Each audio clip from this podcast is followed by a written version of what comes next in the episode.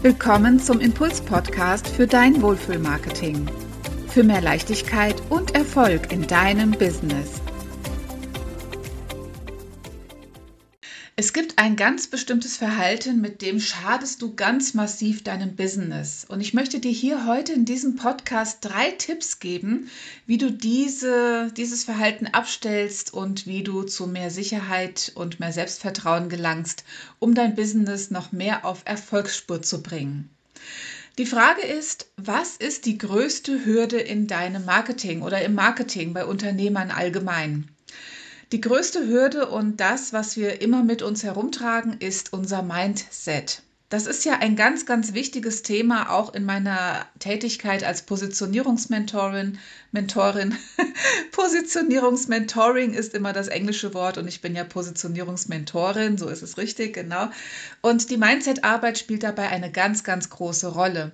Mindset bedeutet die Zusammensetzung deiner Gedanken, also die Art und Weise, wie du denkst. Und dieses natürlich beeinflusst aus all deinen Erfahrungen, aus deinen Prägungen, so wie du erzogen wurdest, in die Gesellschaft, in die du hineingeboren wurdest. All das prägt dein Mindset, deine Art zu denken. Aber dieses ist nicht unumstößlich, sondern du hast jederzeit die Möglichkeit, das zu ändern. Du bist Schöpfer deiner eigenen Wirklichkeit. Übrigens gibt es da ein wunderbares Buch von Dr. Joe Dispenza, was ich dir an dieser Stelle sehr ans Herz legen möchte.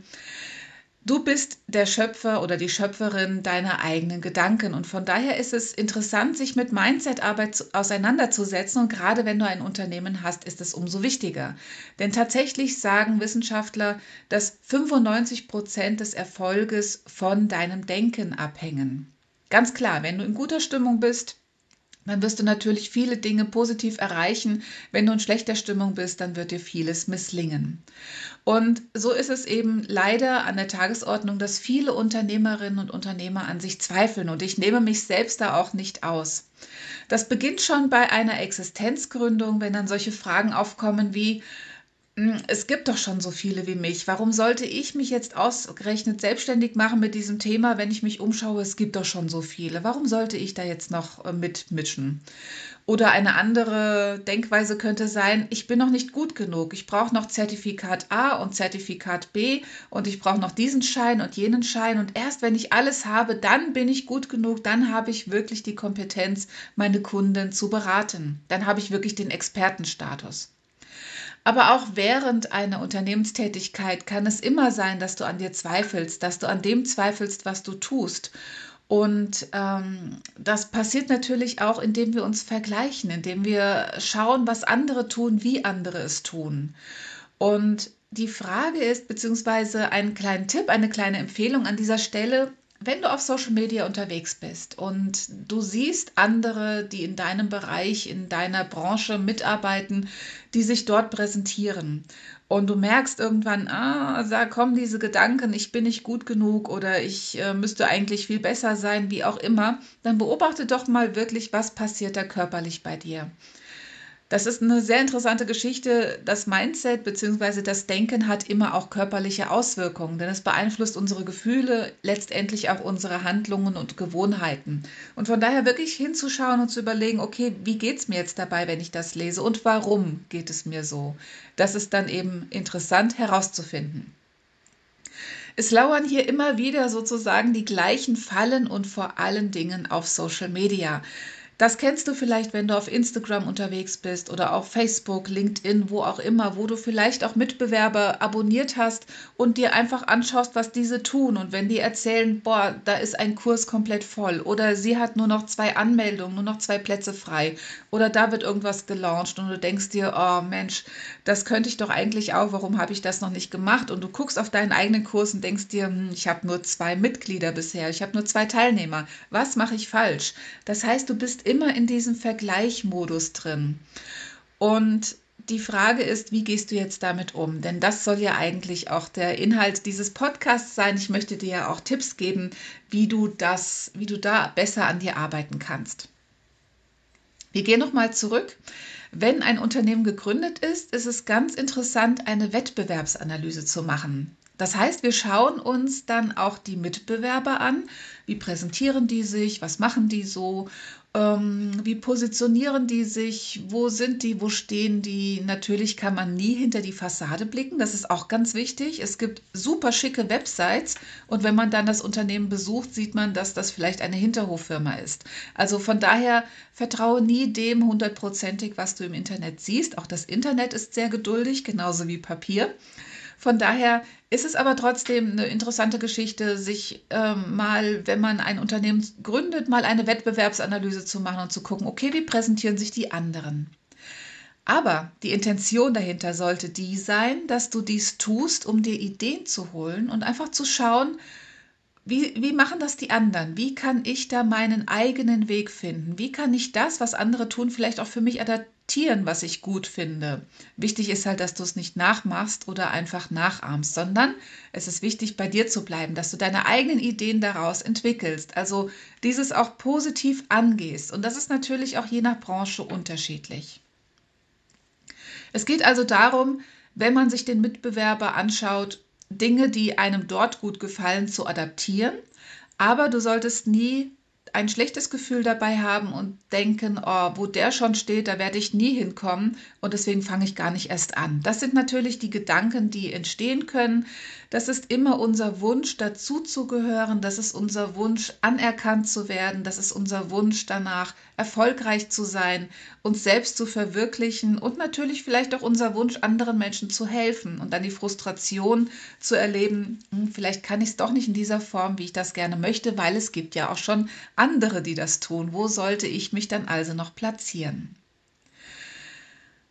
Ähm, wie gelingt es nun? Und das ist die Frage, dass du mehr Sicherheit bekommst und mehr Selbstvertrauen erlangst. Denn darum geht es letztendlich. Es geht darum, dass du voller Mut, ähm, mit vollem Elan, mit Selbstbewusstsein und wirklich auch mit einer Expertise für dich nach außen gehst und sagst, hier bin ich, hier stehe ich und das ist mein Angebot und ich kann euch helfen und ich äh, bin hier, weil ich einfach unverwechselbar bin.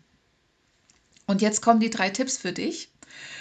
Der erste Tipp, den ich für dich habe, schaue auf dich und schau auf deine Stärken. Das ist ganz, ganz wichtig und das machen wir auch immer zu Beginn einer Positionierungsarbeit. Wir schauen darauf, was macht dich aus, was, was, macht dich besonders, was kannst du besonders gut, wie ist dein Charakter, wie ist deine Art zu arbeiten, wie ist deine Art mit anderen Menschen umzugehen. All das bringen wir in einer Positionierung auf den Punkt und das ist das Erste, was wir tun.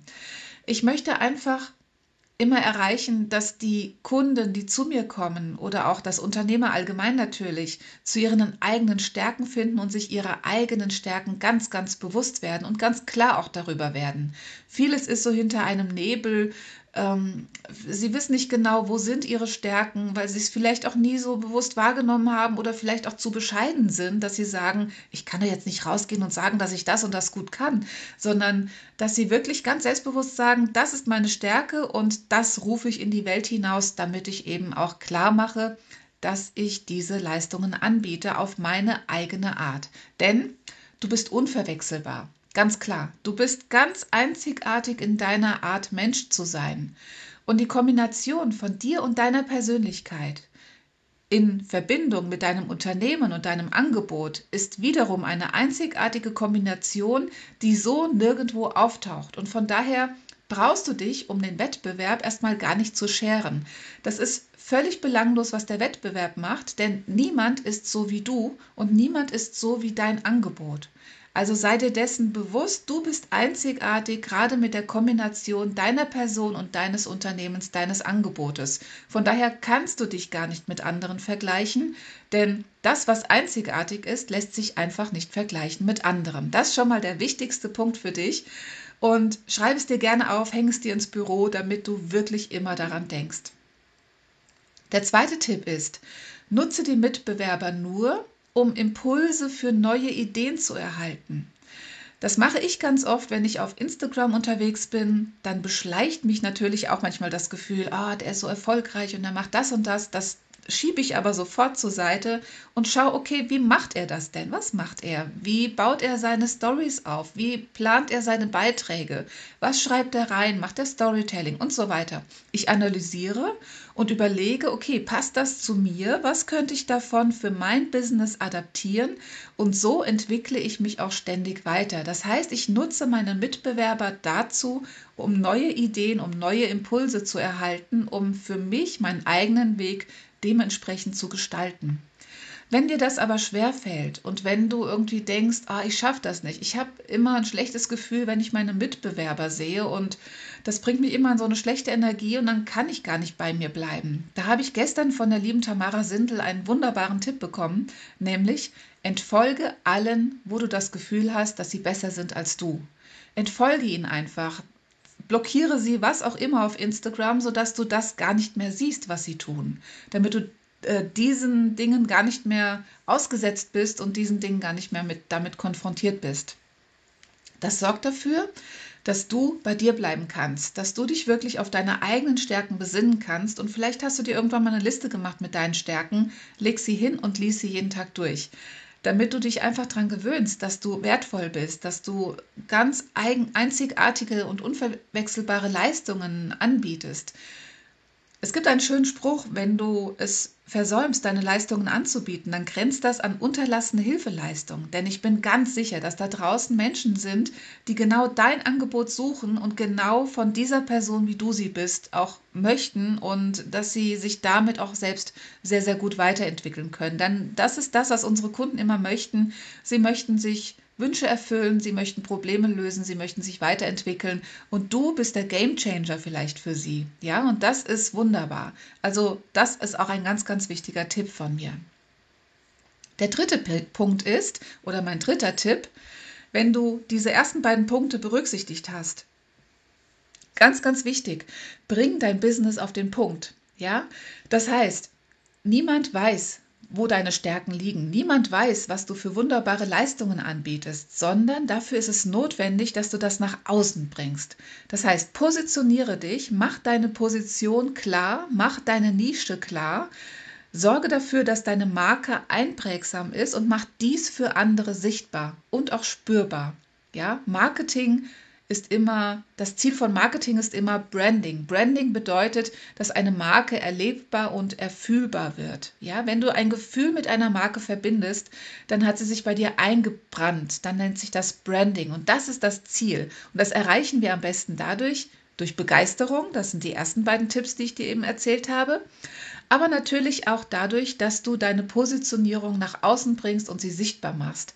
Und dann ist es wichtig, dran zu bleiben, deine Markenbotschaften zu vermitteln, die Schmerzpunkte deiner Kunden aufzugreifen, damit zu spielen, damit umzugehen, damit zu kommunizieren und dass du deinen Kunden auch klar machst, ich bin die ideale Person für dich, ich nehme dich an die Hand und führe dich, wie der äh, Marketer Tim Gehlhausen immer so schön sagt, vom Regen in die Sonne. Das ist der Punkt, das ist der Weg, den du mit deinen Kunden gehst. Marketing beginnt in dir. Das ist ganz wichtig. Denk dran, das Mindset macht 95 Prozent deines unternehmerischen Erfolgs aus. Marketing beginnt in dir, immer. Und deswegen habe ich für dich auch ein E-Book vorbereitet. Das hat 24 Seiten. Das ist gespickt mit wertvollen Tipps dazu zum Thema Mindset. Und da sind auch drei Schlüssel enthalten, wie du dein Mindset dafür nutzen kannst, um mehr Erfolg in deinem Business zu haben. Praktische Tipps, die du sofort umsetzen kannst. Schau gerne in die Beschreibung oder geh auf meine Webseite. Da findest du das. Das äh, ist auch ein Abonnement für mein Newsletter für Wohlfühl-Marketing-Tipps. Aber dieses E-Book, wie gesagt, ist sehr, sehr wertvoll, wenn du an deinem Mindset arbeiten möchtest. In diesem Sinne, gutes Gelingen und ich bin mir sicher, dass du ab heute ein neues Verhalten an den Tag legst und damit deinem Business nie mehr schadest.